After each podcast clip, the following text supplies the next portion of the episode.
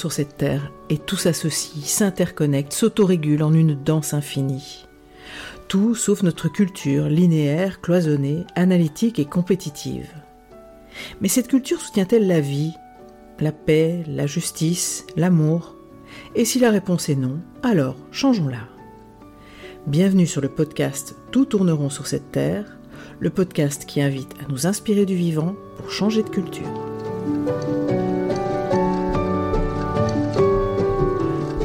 Je suis Marine Simon, grande amoureuse du vivant et facilitatrice en intelligence collective et gouvernance participative.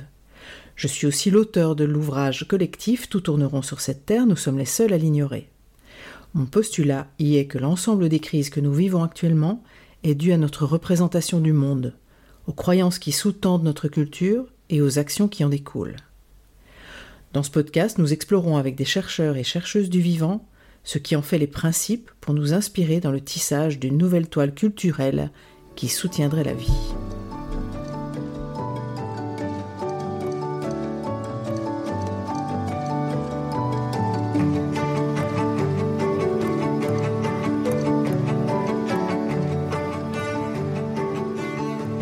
En préparant ce podcast, un souvenir m'est revenu. Le souvenir d'une culture inappropriée à la vie. J'ai 20 ans je viens de donner naissance à mon premier fils, Jérémie. C'est le soir. Nous sommes seuls dans la chambre de la maternité. Jérémie se met à pleurer dans son petit berceau en plexi et je le prends contre moi. Il se calme et se rendort. Un peu plus tard, l'infirmière de nuit fait sa tournée et nous trouve ainsi, lui, blotti dans le nid de mon corps. Et elle me dit Oh, mais ma petite dame, si vous commencez comme ça, vous n'aurez jamais fini. Elle s'empare de Jérémie, le replace dans son lit aquarium et sort de la chambre. Nous pleurons tous les deux longtemps.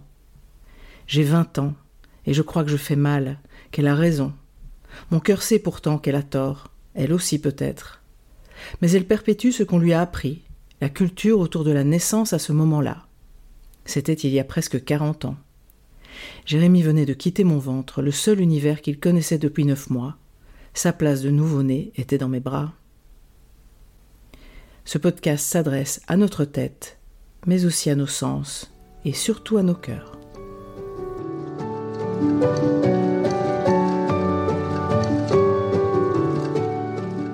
Pour commencer à détricoter les fils de notre culture, je vous propose de partir en exploration de celle du vivant avec Gauthier Chapelle. Alors Gauthier, il dit de lui qu'il est d'abord papa. C'est aussi un amoureux du vivant avec un regard de naturaliste. Il est ingénieur agronome et docteur en biologie polaire chercheur interdépendant en biomimétisme et collapsologie, et co-auteur de plusieurs ouvrages dont l'incontournable Le vivant comme modèle, mais aussi L'entraide, l'autre loi de la jungle avec Pablo Servigne. Il est également co-facilitateur d'ateliers de travail qui relient au sein de Tes Réveils depuis plus de dix ans. Gauthier, est-ce que tu veux rajouter quelque chose à cette présentation? Oui, euh, ben, bonjour Marine. Euh, oui, j'avais envie de rajouter que si je dois me définir aujourd'hui, je me sens vraiment comme un, passeur entre, le, entre notre espèce, ou plus particulièrement notre culture, tellement coupée du vivant, et le reste du vivant. Et qu'en fait, je me retrouve aussi très, très bien dans la façon dont tu parles de ce podcast, qui est de, de construire une culture qui soutienne le vivant, qui est une expression d'ailleurs du travail qui relie, euh, et, avec le constat que cette, culture dans laquelle nous sommes, plus je la regarde avec les lunettes du vivant, plus je me rends compte à quel point elle ne soutient pas le vivant, et que donc nous avons à, tout déconstruire et reconstruire. Et voilà, c'est bien, ça nous donne du travail pour quelques siècles, c'est parfait. Alors, toi et moi, on se connaît depuis un bail, hein, à peu près 14 ans. Euh, on a eu l'occasion de faire des travaux de tissage entre nos univers, hein, toi la biologie, le biomimétisme et moi mes pratiques d'intelligence collective. Et puis on a aussi commis des ouvrages ensemble, puisque euh, on a coécrit euh, le livre sur l'intelligence collective paru en 2014, et que tu es non seulement préfaceur, mais aussi contributeur de Tout tourneront sur cette terre, nous sommes les seuls à l'ignorer. Alors, je voulais te demander, d'où as-tu envie de parler là aujourd'hui? De quel endroit de toi, de quel vécu De quel moment dans ta vie? Alors, il a fallu choisir. Et j'ai choisi de, de parler d'un moment qui, a, qui a articulé presque deux phases de ma vie de naturaliste. Et je voulais revenir sur ce, sur ce mot-là. En fait, moi, j'ai commencé à regarder les oiseaux quand j'étais jeune, grâce à mon grand-père. J'ai commencé ça à 10 ans. Et donc, je dirais que moi, je suis naturaliste classique, c'est-à-dire qui aime bien mettre des étiquettes et des noms sur ce qu'il voit, en commençant par les oiseaux à l'époque, euh, depuis, que, depuis 1978.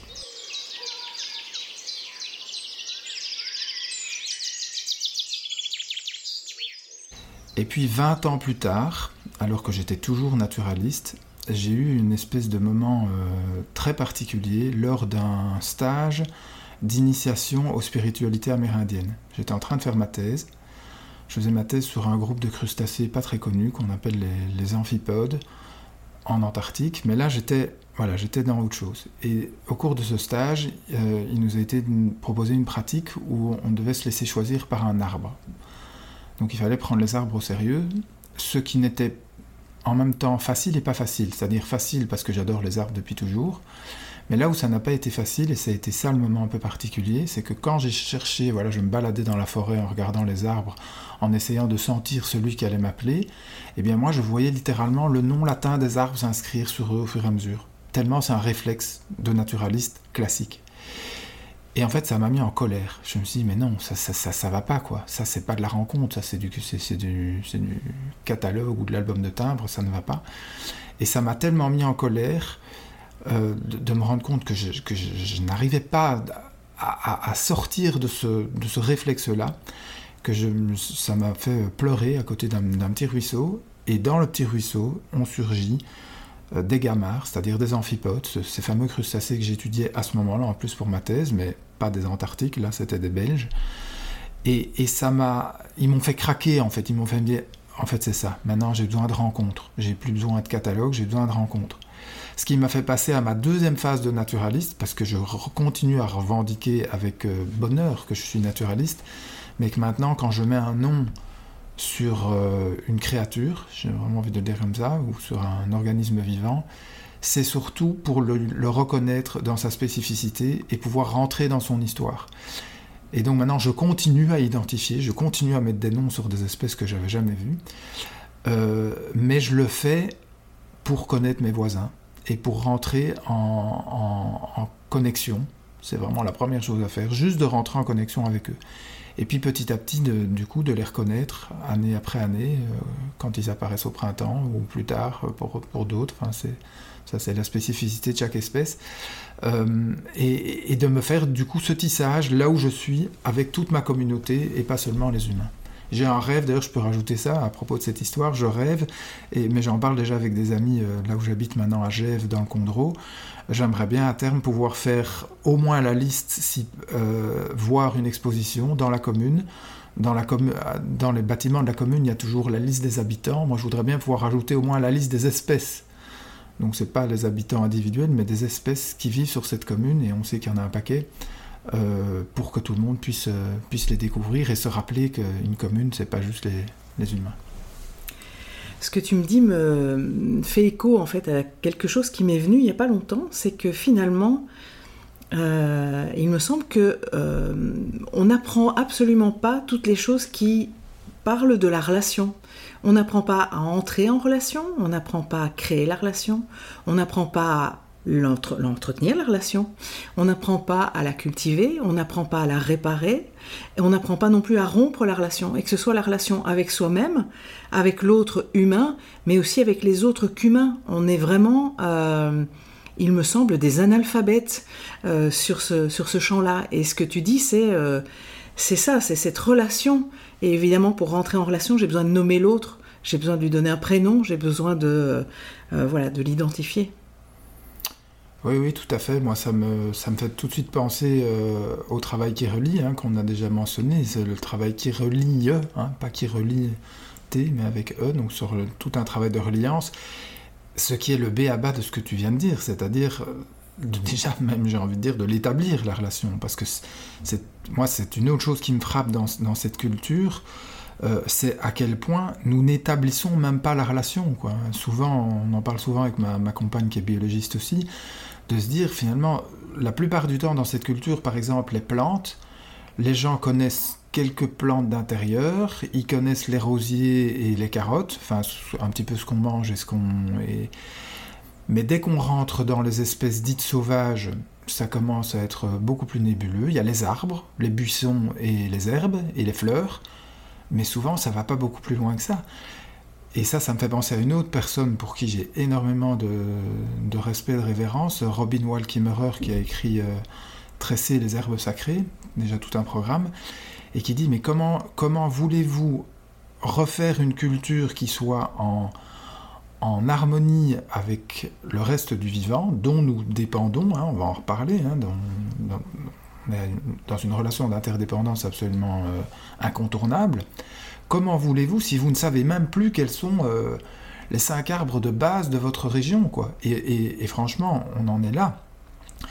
Euh, et ça montre aussi à quel point la fameuse éducation qu'on reçoit à l'école qui est censée nous mettre euh, tous à niveau et sur une culture commune, bah oui, la culture commune, oui, ça le fait, mais c'est une culture commune qui est complètement coupée, quoi. Donc il reste trois platanes dans la cour, et plus le temps passe, plus les écoles deviennent grandes et plus on ferme les petites, euh, et, plus c'est en, ville, et plus on devient une culture qui, plus que jamais, euh, est une culture de civilisation euh, dans civilisation, il y a le mot ville. Dans citoyen, il y a le mot ville. Et dans, j'en ai encore trouvé un autre, là, il n'y a pas longtemps. La politique, la politique, c'est aussi un mot derrière lequel il y a le mot ville. La, cité. Hein. alors c'est censé être noble, la cité. Moi, j'ai pas de problème avec la noblesse de la cité, mais il faut quand même se rappeler que ce ne sont pas les arbres qui vivent en ville. Je, cite une, botaniste. Ce ne sont pas les arbres qui vivent en ville, ce sont les villes qui vivent dans un monde d'arbres, de plantes. Et, ça, notre culture l'a complètement, euh, complètement mis de côté. Et donc c'est vraiment la base, c'est de rétablir la relation. C'est que non, les arbres ne sont pas des choses qui traînent euh, sur le bord des rues et qu'on abat quand il faut mettre, euh, faire passer les fils du téléphone, quoi.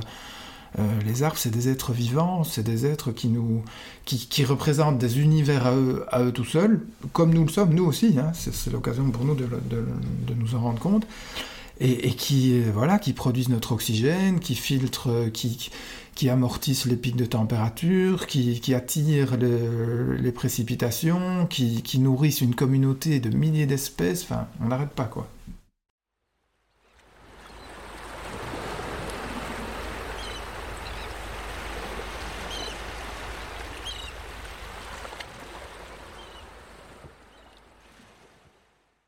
En fait, euh, pour prendre soin de tout ça, euh, prendre soin de tout ça demande de connaître. Et quand on ne connaît pas, on ne peut pas aimer. Quand on ne peut pas aimer, on ne peut pas prendre soin.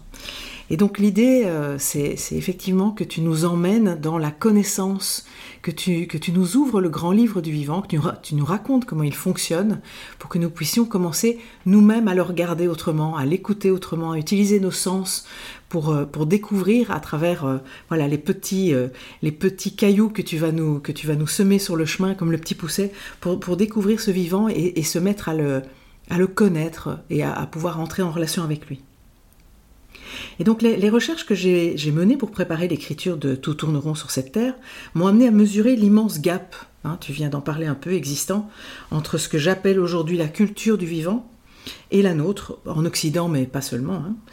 Euh, il m'a semblé que si on devait résumer les grandes caractéristiques de cette culture du vivant, on pourrait dire qu'il a fait le choix de la cyclicité, de la circularité, des interrelations et de l'associativité. Alors, est-ce que tu me rejoins sur ces conclusions? Et puis, euh, est-ce que tu peux nous illustrer ça, nous raconter, nous ouvrir les yeux, en fait, sur euh, ces choses qui nous sont offertes tout le temps, à chaque instant, mais que l'on n'a pas appris à voir, à entendre, à sentir?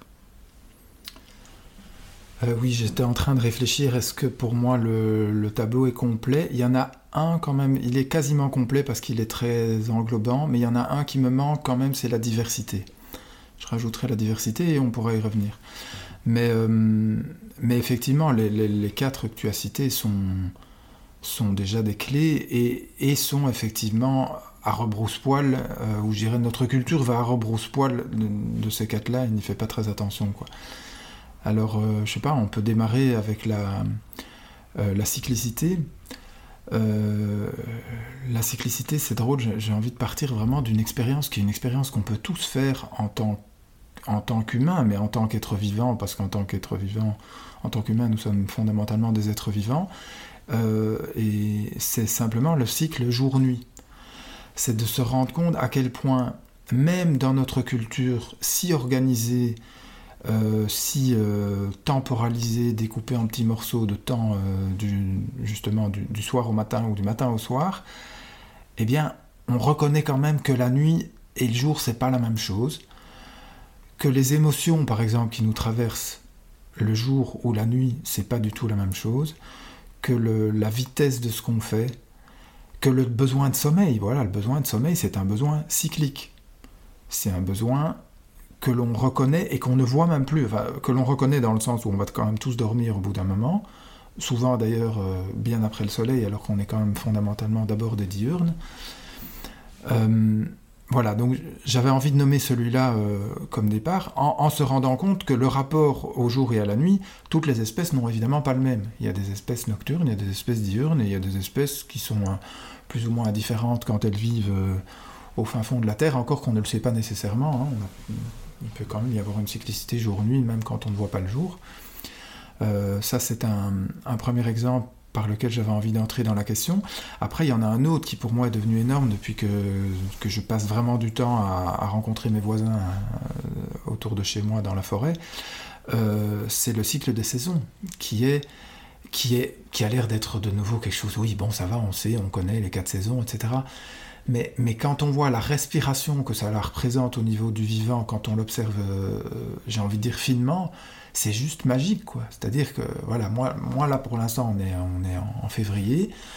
Euh, je dois dire que personnellement, je ronge mon frein, j'attends avec impatience, et ça y est, les premiers signes arrivent, mais j'attends avec impatience le printemps, parce que pour moi, euh, la, fin de l'automne et l'hiver, c'est surtout la saison où il y a plein d'absents. Alors ils sont pas absents, ils sont là, mais où disparaissent les insectes, ça, c'est une des grosses familles qui disparaît, qu'on voit quasiment plus en hiver. Je dis bien quasiment, parce qu'il y a quand même des espèces qui se débrouillent. Hein. il, y a des, papillons nocturnes qu'on ne voit qu'en hiver, mais ils sont quand même l'exception euh, par rapport aux milliers de, papillons nocturnes que nous avons en Belgique. Euh, donc les insectes, les araignées, disparaissent aussi quasiment totalement, ou en tout cas sont beaucoup plus discrètes en hiver, et bien sûr les plantes, il y a tout le rythme des plantes. Et à partir de maintenant, ben hier on a eu nos premiers crocus en fleurs, profitant de cette journée incroyable de soleil qu'on a eu hier, on a eu les premiers crocus en fleurs, mais une variété de crocus, donc même ça c'est intéressant. Et, je dis c'est intéressant parce qu'on constate à quel point finement chaque espèce a son calendrier. Et son calendrier, qui n'est pas un calendrier qu'elle regarde, ah oui on est le 5 février donc je sors, c'est pas ça, c'est j'ai reçu ma dose de lumière ou de température ou d'humidité, donc je sais maintenant que c'est le bon moment pour moi de sortir, et comment cette succession, qui est de nouveau quelque chose qu'on ne connaît pas, mais moi que je réexplore beaucoup avec mon petit garçon de, qui a maintenant 4 ans et demi, c'est que chaque année, par exemple, les papillons sortent dans un certain ordre. On a d'abord les citrons, le papillon jaune qu'en général on connaît quand même, puis on a les aurores qui arrivent un peu plus tard, moins connus, blanc et orange, magnifiques papillons.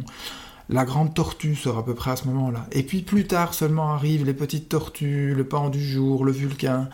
Et voilà, ça c'est la succession des papillons, qui elle-même est adaptée à la succession des, plantes. On connaît toutes ces petites fleurs qui fleurissent dans le sous-bois avant que les feuilles des arbres ne sortent et ne mettent trop d'ombre.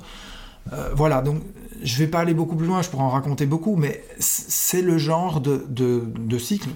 Je peux en rajouter en allant quand même un petit peu plus loin dans l'été. Les libellules ne vont sortir que plus tard parce qu'elles sont en stade larvaire dans l'eau et il va leur falloir une certaine température pour pouvoir achever leur métamorphose et qu'on voit les premières libellules, donc elles, elles arrivent euh, plus tard. Les sauterelles, elles, elles sortent mais elles sont petites au début, on ne les voit pas, et il faut qu'elles arrivent à une certaine taille, et à la taille adulte quand elles vont commencer à chanter, pour qu'on les remarque, et là elles vont occuper tout le paysage en juillet, août, septembre, octobre. Voilà, il y, a toute cette série, il y a les oiseaux migrateurs, bien sûr, ça c'est une histoire bien connue, mais qui est aussi une histoire quand on, la, peut la, vivre finement, qui est merveilleuse, parce qu'il y a, certaines espèces dont certains passent quand même l'hiver ici, mais la plupart ont été migrés jusqu'en Afrique. Hein, je pense euh, au Puyo vélos ou à la fauvette à tête noire. Il y a aussi des espèces qui avant étaient des migrateurs très nets et qui maintenant ont quasiment arrêté de migrer. Il hein. faut savoir que la cigogne blanche, qui est quand même l'oiseau migrateur symbolique, il y en a de plus en plus qui ne, qui ne passe plus la Méditerranée, qui hivernent même en Belgique. Euh, et puis il y a d'autres oiseaux qui vont continuer, voilà, arriver au fur et à mesure du printemps. Voilà. Et donc ça, c'est cette grande cyclicité du vivant euh, autour des saisons qui, n'arrête pas et qui en même temps, euh, il y, a cette stabilité dans un cycle. C'est assez bizarre à dire, mais il y a une stabilité. Voilà, ça me fait penser à, un autre cycle saisonnier que j'aime beaucoup évoqué, qui est la, migration des crapauds quand ils viennent, quand ils viennent pondre euh, au printemps. Euh, et, c'est une histoire qui a, qui a eu de l'importance pour moi parce que je l'ai surtout vécu en région bruxelloise. Euh, et en me disant, une de ces nuits où j'allais les, observer, en me disant, c'est quand même fabuleux, ces, crapauds continuent inlassablement ce cycle depuis eux des milliers d'années, alors que Bruxelles n'existe depuis péniblement mille ans. Euh, ces crapauds étaient là avant, euh, et en même temps, ils ne sont pas là non plus depuis des millions d'années, euh, même si les crapauds existent depuis des millions d'années, mais ils n'étaient pas là depuis des millions d'années, parce qu'il faut penser à un autre cycle, qui est le cycle des grandes glaciations, et qui a complètement nettoyé, à l'époque ici, à Bruxelles, c'était quasiment la toundra, donc là, il n'y avait pas de crapauds.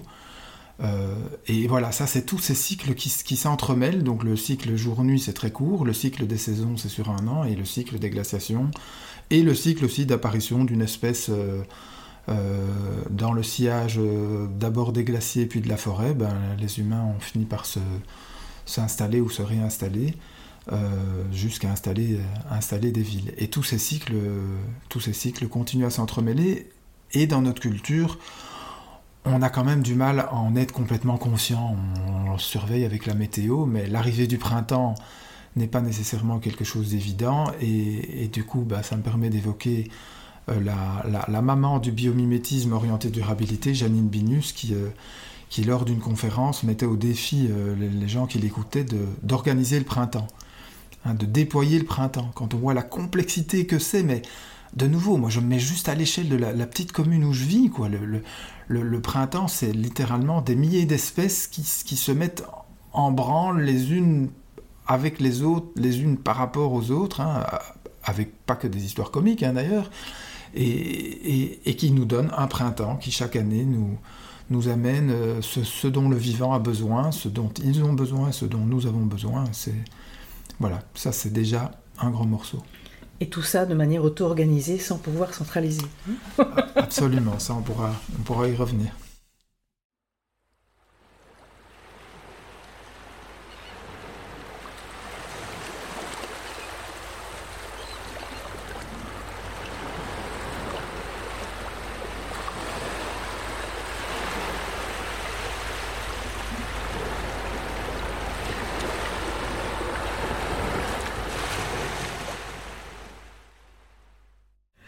Bien, donc cyclicité, circularité Alors oui, circularité, ça, circularité c'est énorme en fait. Enfin, c'est énorme à quel point c'est opposé à notre culture. Alors dans notre culture, on est en train de redécouvrir l'économie circulaire. Et moi, chaque fois que...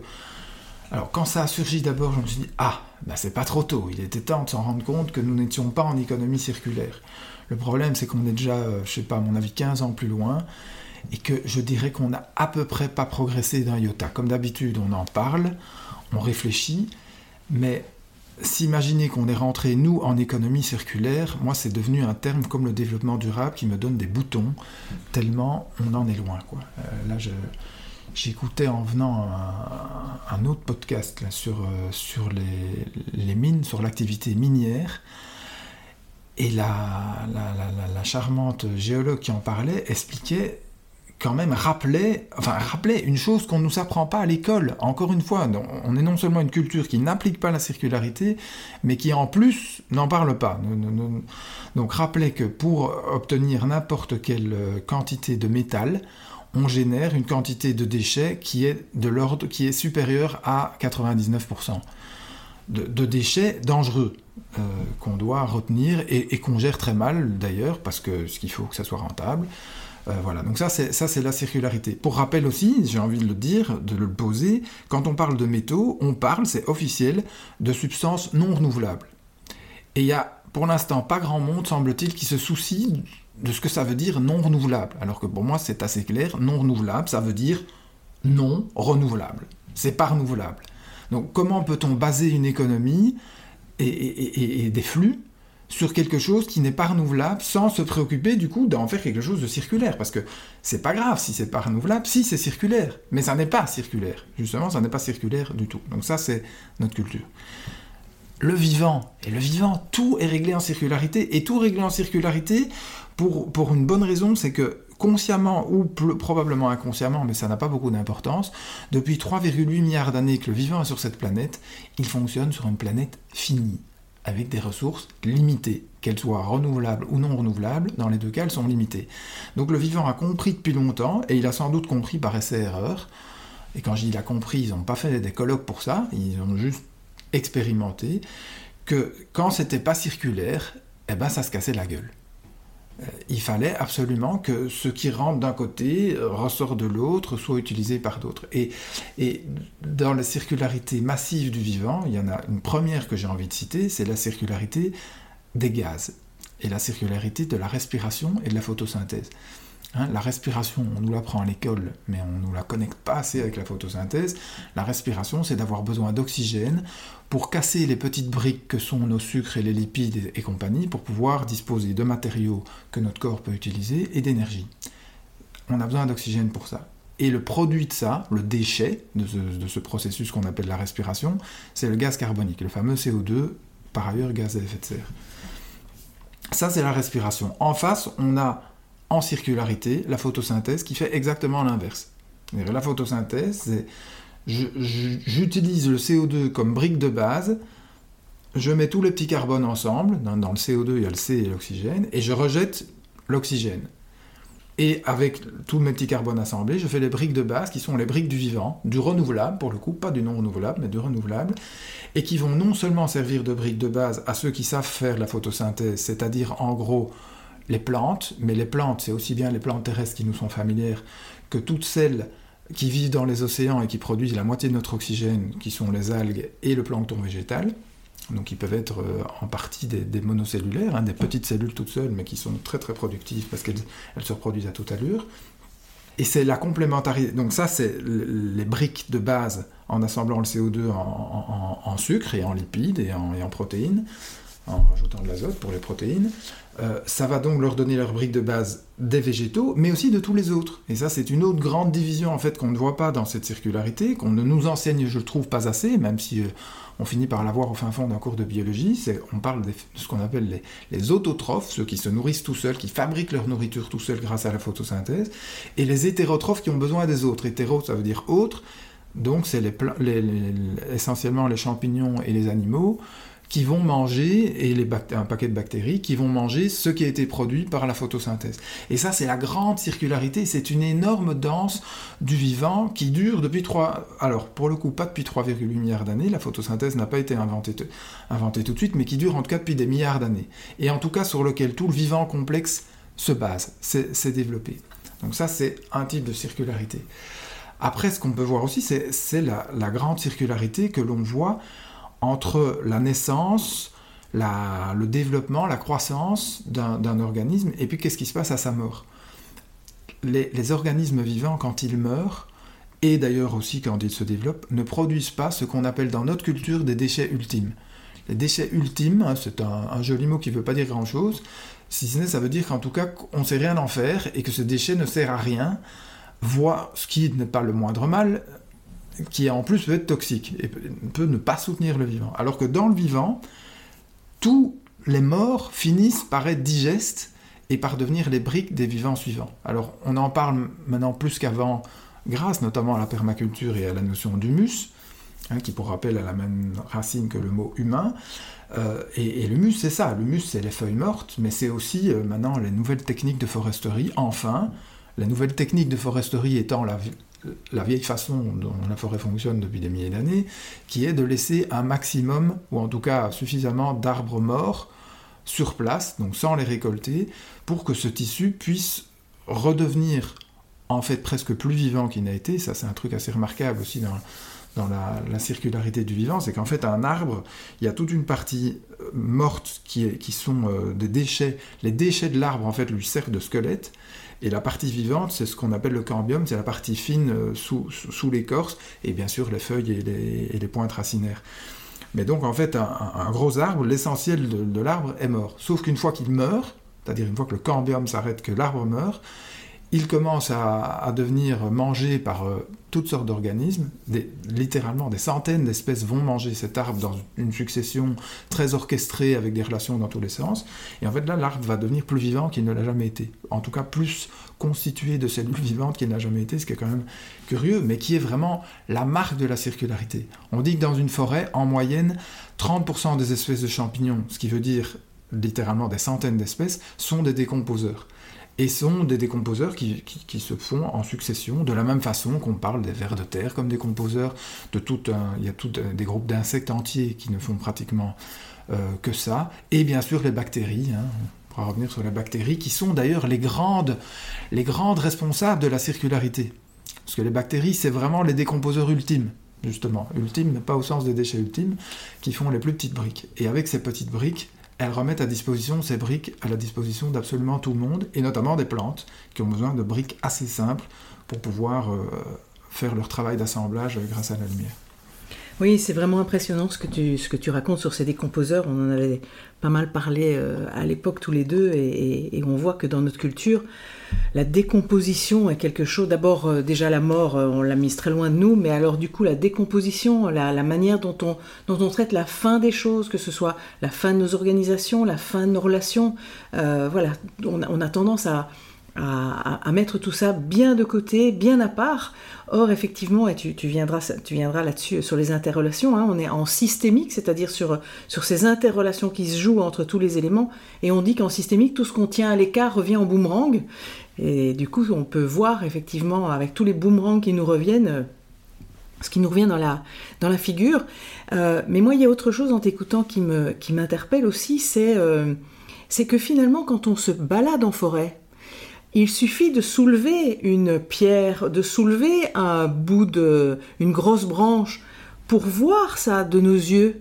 Euh, il n'y a pas besoin, euh, on n'a pas spécialement besoin d'avoir étudié la chose. Si on fait confiance à ses sens, euh, si, on, regarde tous, ces petits, tous ces petits êtres là qui décomposent en fait, on peut, on peut se rendre compte avec nos sens. Et je trouve ça assez impressionnant qu'on soit, que la culture, notre culture soit arrivée à nous raconter un espèce de mensonge, qu'en fait, dont en fait chacun peut vérifier, euh, peut vérifier la nature à chaque instant si on réhabilite nos sens. Mais ça, c'est une autre histoire de notre culture. Euh, voilà, je, euh, pense qu'effectivement, euh, euh, nos auditeurs là peuvent aller en, forêt et vérifier par, par leurs yeux, par, leur, par, le parfum qu'ils vont sentir voilà, de, cet humus en, en décomposition, tout ce que tu viens de dire. voilà, et que je pense que c'est important d'en faire quelque chose de nos sens. Oui, ben moi ça me donne aussi envie de, tirer ce fil parce que euh, si effectivement c'est si évident en forêt, le problème c'est qui va encore en forêt? D'abord qui va encore en forêt? Qui emmène encore ses enfants en forêt? Et si on va en forêt, qui laisse les enfants et même les adultes gratter dans les feuilles mortes? Parce que c'est sale.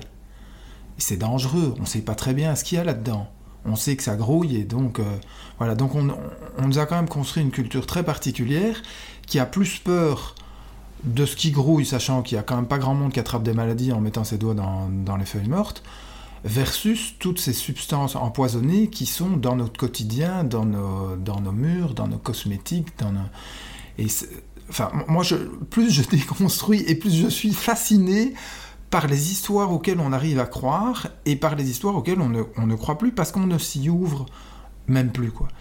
Et, et tu parlais d'essence aussi, j'ai envie, envie de rajouter une autre anecdote. Euh, tu parles des odeurs. Quand, quand euh, moi j'ai été plusieurs fois en Antarctique, où en Antarctique les odeurs sont souvent extrêmement euh, à la fois rare et pur, parce que c'est un peu une chose à la fois. Parce que les odeurs terrestres, en tout cas, ça sent la glace, ou ça sent les roches pilées, ou ça sent les, colonies de manchots avec les fientes de manchots. Euh, voilà.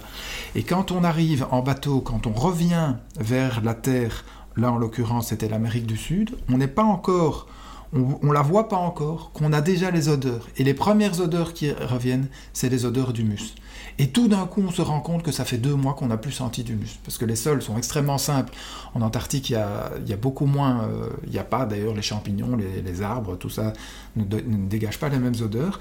Et effectivement, cette odeur d'humus, c'est les odeurs des décomposeurs. C'est les odeurs de toutes ces petites molécules qui s'échappent dans l'atmosphère au fur et à mesure que les, décomposeurs coupent les gros morceaux en, plus petits morceaux et en, toujours plus petits morceaux.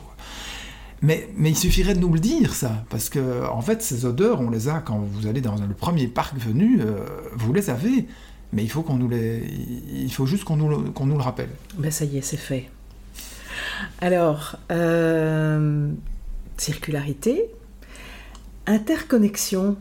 Raconte-nous un peu comment la vie finalement euh, s'est construite et se construit euh, grâce à ces interrelations dont on a dit que ça n'existait pas parce que ça fait partie de l'invisible dans notre culture. Euh, voilà, toutes ces, toutes ces choses de la relation dont on parlait tout à l'heure.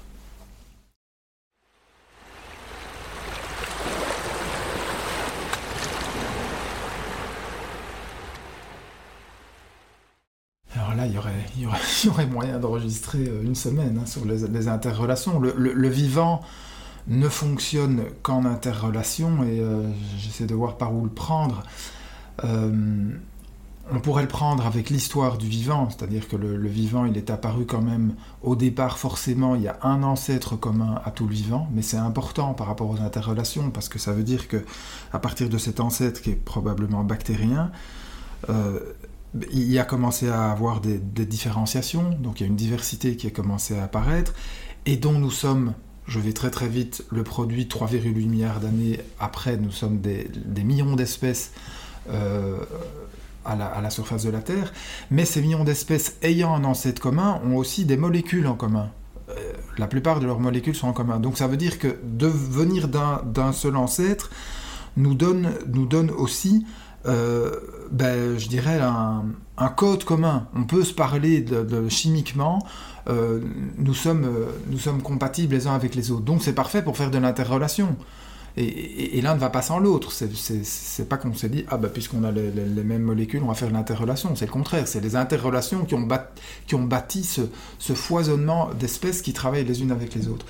Et alors, travailler les unes avec les autres, qu'est-ce que ça veut dire? Ben, Finalement, les relations entre espèces, elles sont de, de plein de nature. Euh, on a, nous, un tableau qui résume bien ça, et je ne vais pas nécessairement le faire de, façon très systématique, mais j'ai quand même envie de les nommer parce que, euh, en général, on voit de quoi il s'agit. Il deux espèces peuvent être liées par de la prédation, donc l'une qui mange l'autre. Éventuellement, si c'est celui qui mange est plus petit, on va parler de parasitisme.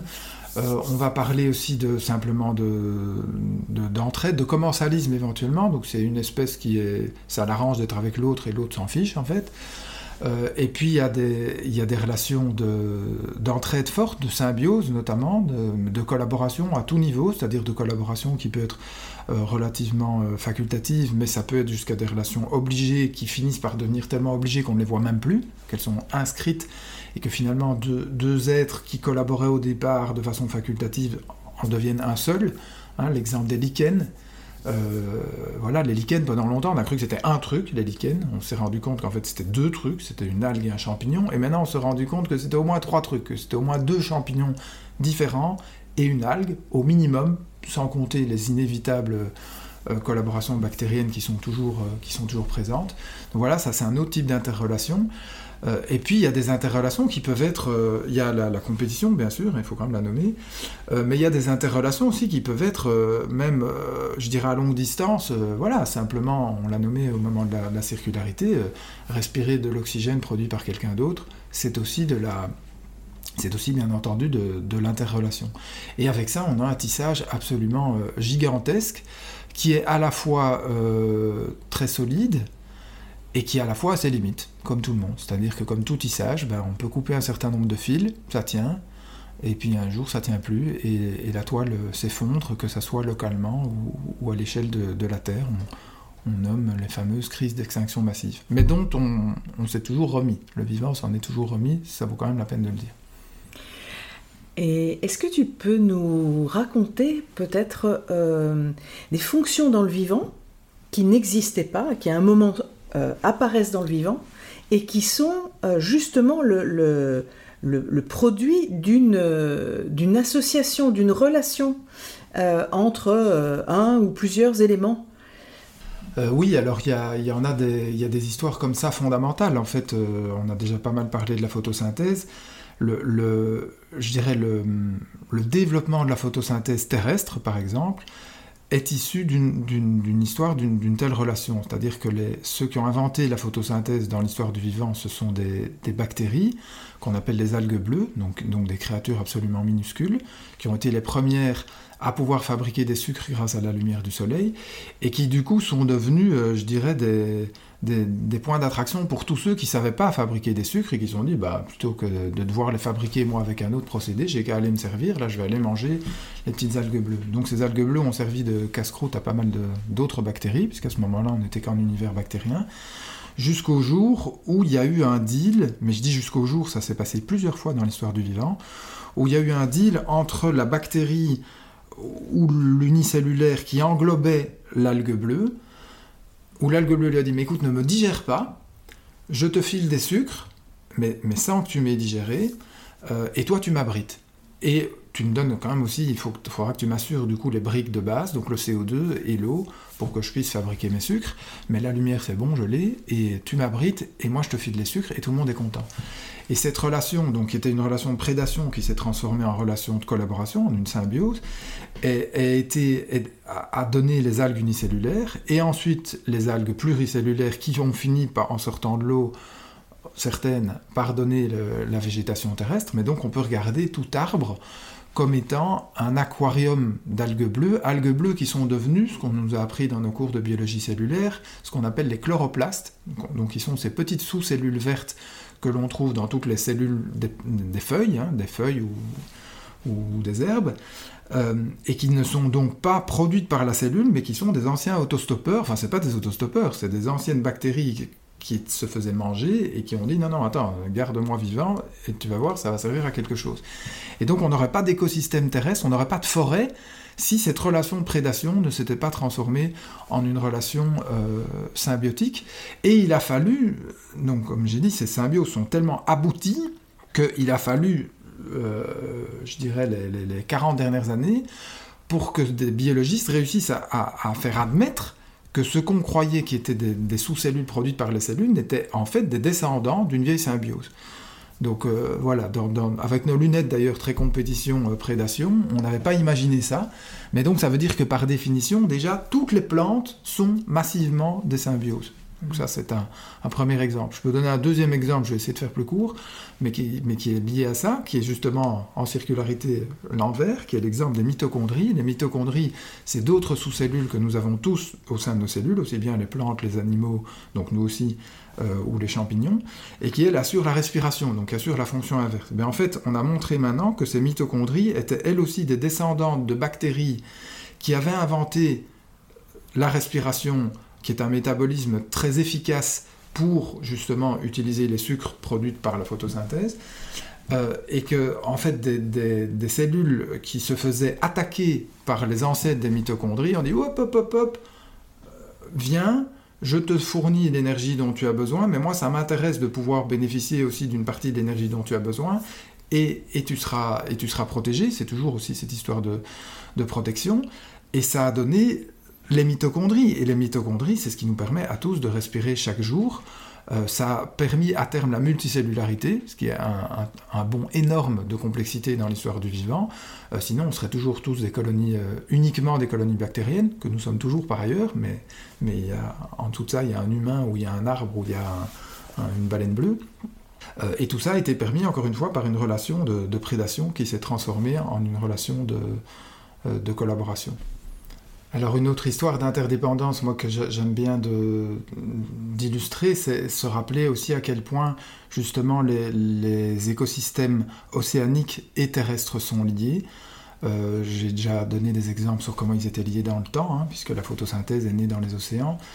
Euh, et elle est montée après sur les continents, mais encore aujourd'hui, c'est comme ça que ça fonctionne, du moins quand les humains n'ont pas trop, trop mis le bazar.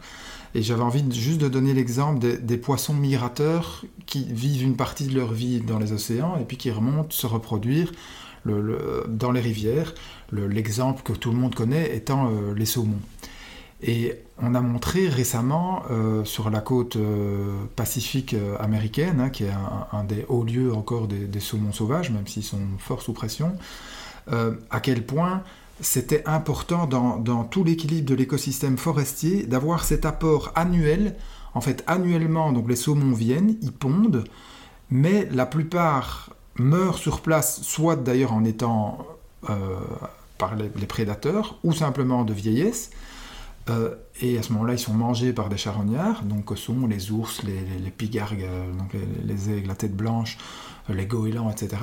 Mais tous ces prédateurs vont les redistribuer autour des rivières, c'est-à-dire ils vont au fur et à mesure disséminer, ils vont aller les manger ailleurs, surtout les oiseaux, d'ailleurs, on, s'écarter des rivières, et on sait que euh, à, plusieurs centaines de mètres à la ronde, enfin à la ronde ou le long des rivières, on a des zones particulièrement fertiles, fertilisées par tout cet apport notamment d'un élément minéral qui sinon ne revient pas sur Terre, qui est le phosphore, qui est ramené euh, par les, poissons qui, se sont nourris dans, les océans. Et c'est connecté d'ailleurs à une autre histoire sur laquelle on va revenir, qui est l'histoire des arbres et des champignons. Euh, c'est qu'on on a même montré que les, grands arbres, les plus grands arbres, servent souvent de perchoir justement de reposoir aux grands rapaces euh, et, à d'autres oiseaux qui se nourrissent de ces poissons, et donc vont être les principaux enfin, c'est eux qui vont recevoir un maximum de nutriments des saumons, donc de l'océan, euh, ramenés et qui vont ensuite être redistribués dans la forêt. Mais ça, ça sera euh, l'histoire des champignons. On va y venir tout à l'heure quand on va parler euh, d'associativité. Eh bien, tu veux qu'on y aille à l'associativité?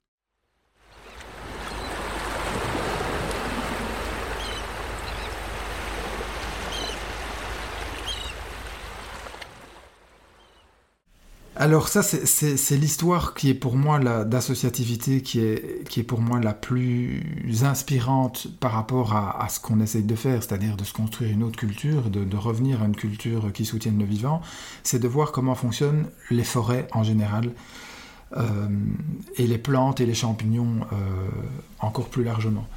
Donc les plantes et les champignons, c'est quelque chose qu'on ne nous dit pas assez, même si ça fait déjà un moment qu'on le sait l'efficacité des plantes à faire leur travail, donc des plantes terrestres, ici je parle des plantes terrestres, elles le doivent à une association qu'elles ont construite depuis le début de l'apparition des plantes terrestres avec les champignons. Donc en fait, quand les plantes terrestres sont apparues, les champignons étaient déjà là, il y en avait déjà dans les sols, comme des composeurs notamment, mais pas seulement.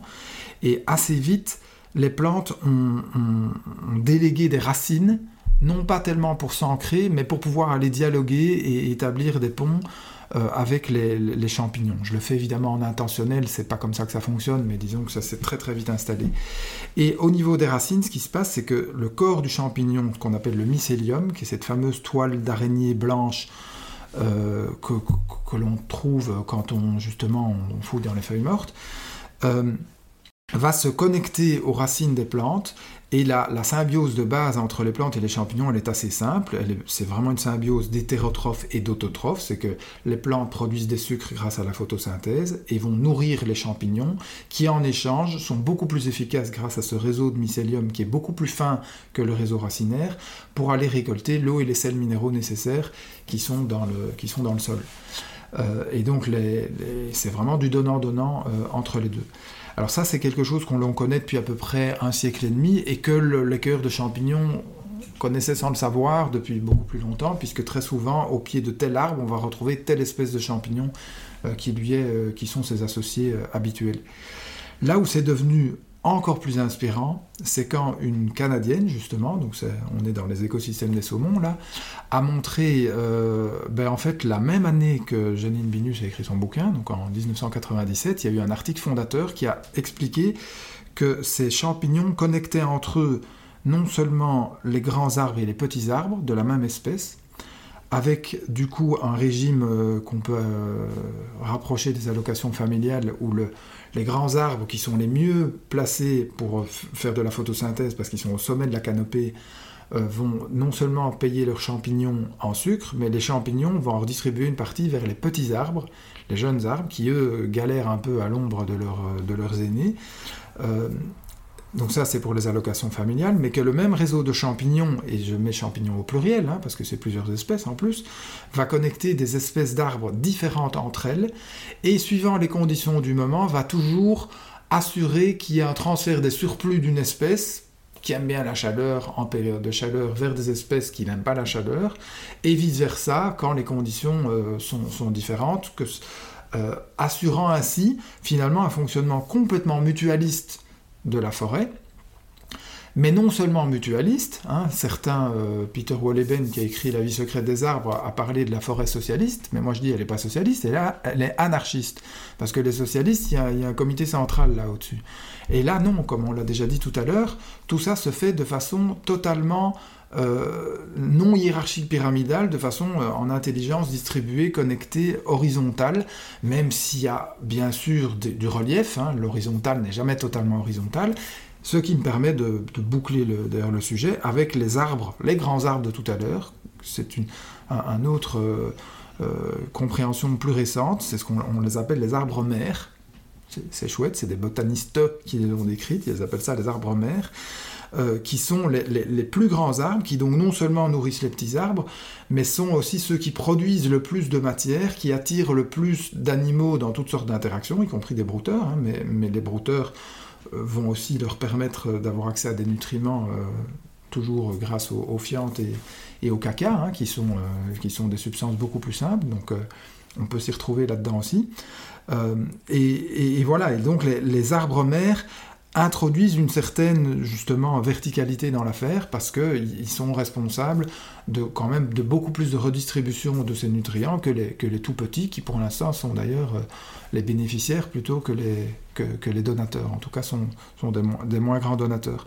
Et donc on a voilà ce fonctionnement absolument euh, fabuleux de, des forêts qui repose quand même essentiellement, c'est, on trouve ça dans les textes de biologie maintenant, de rappeler que euh, le, vivant, c'est d'abord de l'entraide, c'est un socle d'entraide sur lequel il y a de la compétition, de la prédation et des tas d'autres relations qui impliquent éventuellement la mort de l'un des deux qui ne sont pas nécessairement rigolos.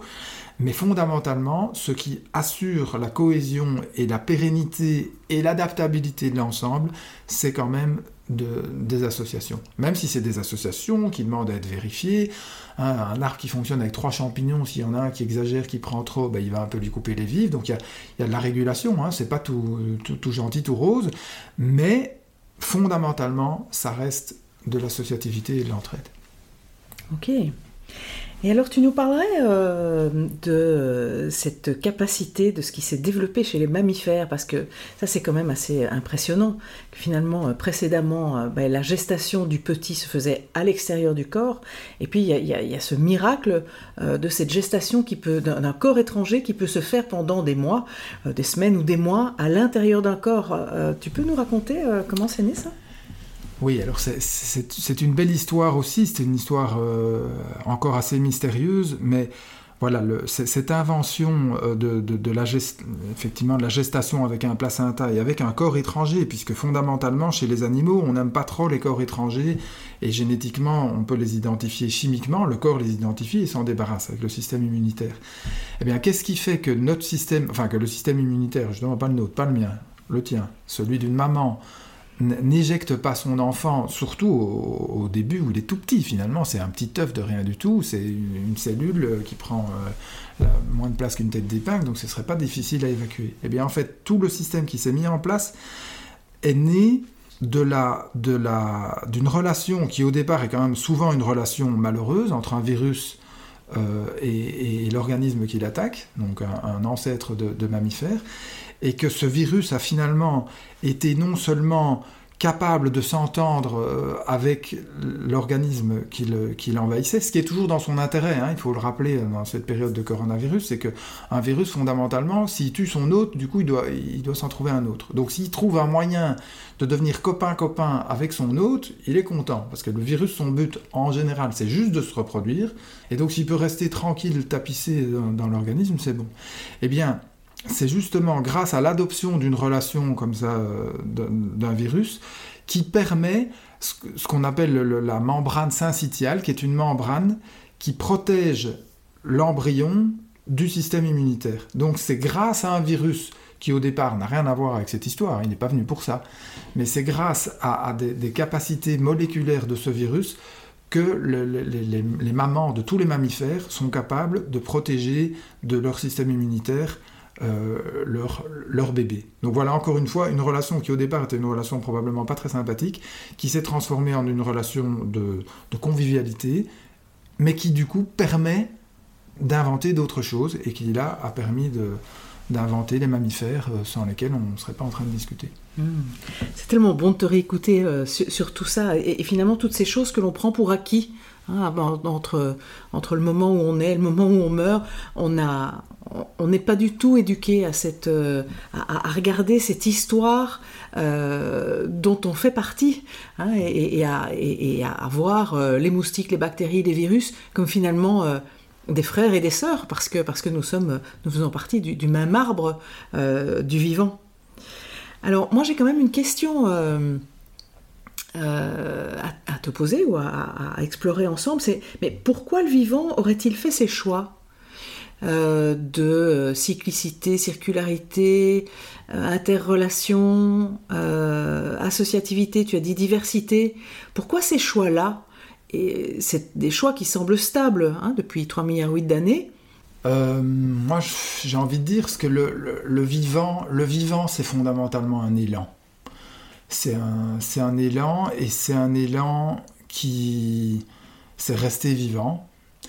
Et, quand je termine ma vie, parce que le vivant admet fondamentalement la mort, et la mort fait partie du vivant, c'est un principe du vivant, on, l'a esquissé, hein, on, l'a abordé euh, par la bande, euh, pour pouvoir durer, ben, il se reproduit. Donc c'est vivre et se reproduire. Et vivre ensemble. Parce que comme on l'a vu, on est issu d'une espèce et puis qui se sont subdivisés en, maintenant en millions d'espèces, et ça reste vivre ensemble.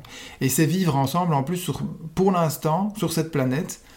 Euh, il n'est pas exclu qu'on aille, aille au-delà, mais euh, je dirais que c'est pas ma préoccupation première pour l'instant. C'est déjà que notre culture réapprenne à vivre ensemble, justement, euh, sur cette terre.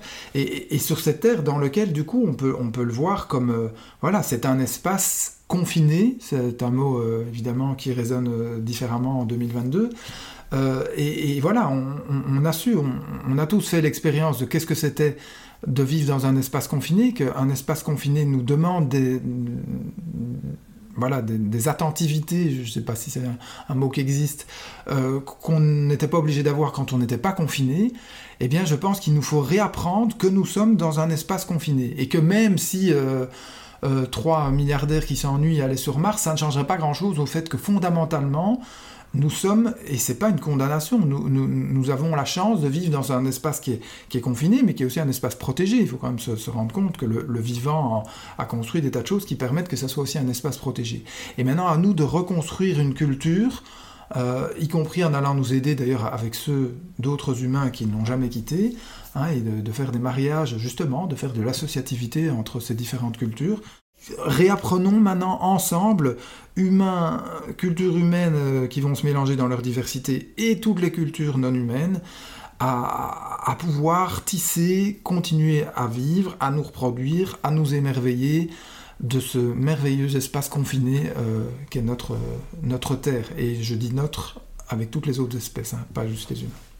Tout à fait. Et effectivement, c'est Bruno Latour hein, qui, euh, qui, après les premiers confinements, a parlé de, justement cet espace confiné de la biosphère. Et moi, ça m'avait vraiment beaucoup frappé parce que euh, on a bien vécu, en tout cas pendant le premier confinement où on pouvait très peu sortir, que euh, on devait changer notre relation à notre lieu de vie. Hein. on ne pouvait plus partir à 7 heures du matin en laissant des monceaux de vaisselle, des monceaux de bazar et revenir très tard pour juste se coucher. Euh, on, restait en contact avec ça, donc il a bien fallu que l'on gère notre lieu de vie autrement, et aussi que l'on gère nos relations autrement. Je pense que les, des familles qui sont restées confinées alors qu'il pouvait y avoir des tensions, euh, ben, on a vu que le, taux de divorce a, flambé après, mais euh, oui, cette, se prendre soin, entretenir la relation, on a été obligé de le faire parce que de nouveau, on ne pouvait plus fuir à l'extérieur. Et je trouve ça extrêmement intéressant de, voir que finalement cette, cette, cette, épidémie nous donne à vivre quelque chose dans notre corps, avec nos sens, avec, nos, avec notre cœur, avec nos, avec, euh, avec nos émotions, euh, autour de ce sujet euh, du vivant et de, de, de, la manière dont il fonctionne. Et une autre chose qui me, qui me, qui me fascine, euh, qui, euh, voilà, qui, qui évidemment du coup dans, dans, cette, dans cette espèce de, de, désert de culture, de la circularité, de la cyclicité nous échappe complètement, c'est que comme nous n'avons pas une culture qui englobe la cyclicité, eh bien tous les boomerangs de l'histoire, là, toutes les crises qui nous reviennent, euh, comme nous on a une culture plutôt linéaire, hein, on avance et plus on avance, si on a si on a si on a créé des dégâts à un endroit, plus on avance vite et plus on peut avoir l'impression qu'on s'en qu'on s'en éloigne hein, dans une culture linéaire, alors qu'ici comme on est dans un dans un vivant qui est, qui est circulaire, en fait, fatalement, que la réponse nous vient avec un effet retard euh, et qu'en fait, nous, on n'y comprend rien. On les prend pour des erreurs de l'histoire. Euh, on a beaucoup de mal à faire du lien avec euh, notre action, les premiers dégâts que l'on a que l'on a posés. Et c'est vrai dans le champ du vivant, c'est vrai dans le champ de nos vies aussi.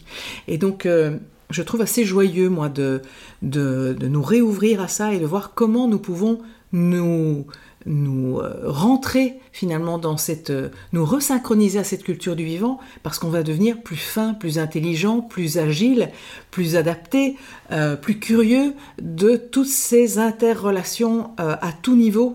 en fait, voilà, ça c'est mon souhait.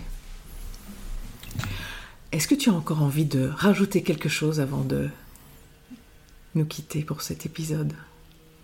Euh, j'avais envie juste de rebondir sur le plus curieux, parce qu'effectivement, moi j'ai trouvé que le, travail de fond de ce virus, ça a été euh, de nous ouvrir à l'interdépendance, non seulement d'abord l'interdépendance entre les humains, on s'est tout d'un coup rendu compte de, qu'on ne savait pas d'où venaient les choses qui arrivaient chez nous, parce que tout d'un coup elles ont cessé d'arriver, on a commencé à se poser les questions d'où elles venaient, ça c'est vraiment le B à bas, euh, et derrière éventuellement de ramener la curiosité effectivement pour le reste du vivant.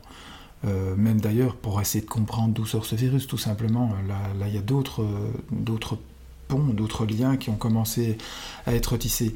Et, voilà, dans, dans, toute l'énumération que tu as fait, la curiosité est, venue à la fin, et moi j'avais presque envie de la mettre devant, parce que c'est la première chose, il faut qu'on redevienne curieux de comment on vit, on ne vit pas, les, choses ne, nous sont pas données, elles ne, tombent pas elles ne tombent pas du ciel, elles sont issues de la vie de tous les autres vivants, voire parfois de façon très lointaine. Et effectivement, il nous faut réapprendre aussi que ces, effets boomerang dont tu parles, enfin ces, inerties, sont parfois très longues.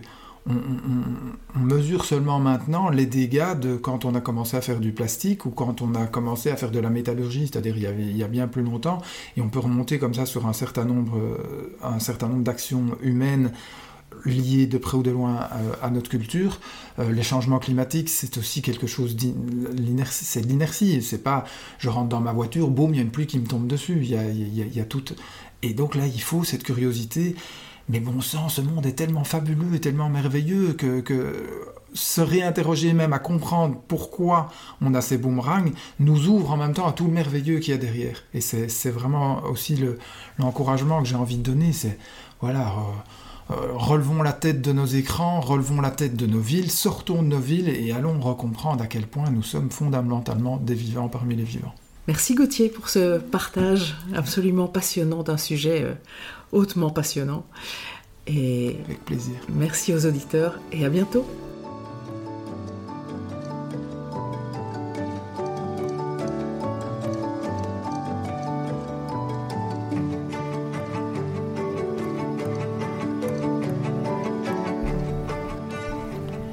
Dans cet épisode, Gauthier nous a invités à redevenir des vivants parmi les vivants, renouant avec notre curiosité et notre émerveillement pour cet incroyable espace à la fois confiné et protégé qu'est la biosphère.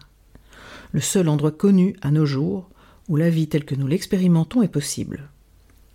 La curiosité, loin d'être un vilain défaut, constitue le premier élan vers l'autre, l'émergence de la connaissance qui fait naître la possible relation. Et nous avons vu que pour cela, nos sens étaient de très bons alliés. Nous verrons dans le prochain épisode avec Hervé Covez, agronome et franciscain, que certains phénomènes présidant à l'équilibre du vivant échappent à nos sens, soit parce qu'ils sont cachés, soit parce qu'ils appartiennent à l'infiniment petit ou l'infiniment grand. Au plaisir de nous retrouver le mois prochain.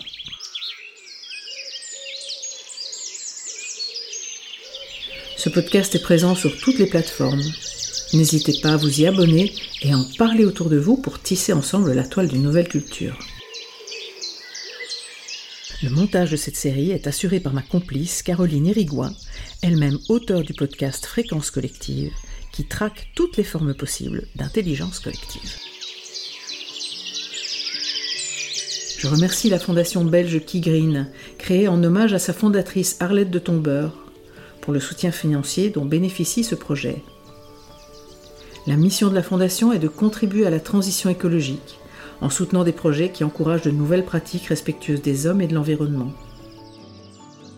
Et si vous avez envie de venir réfléchir avec nous sur le sujet de la culture du vivant et sur les manières dont elle peut nous inspirer, je vous invite à nous rejoindre pour le festival Tout tourneront sur cette terre les 4 et 5 juin aux Amanins en Drôme. Vous trouverez le lien vers cet événement dans le texte de présentation de cet épisode. Au plaisir de vous y retrouver.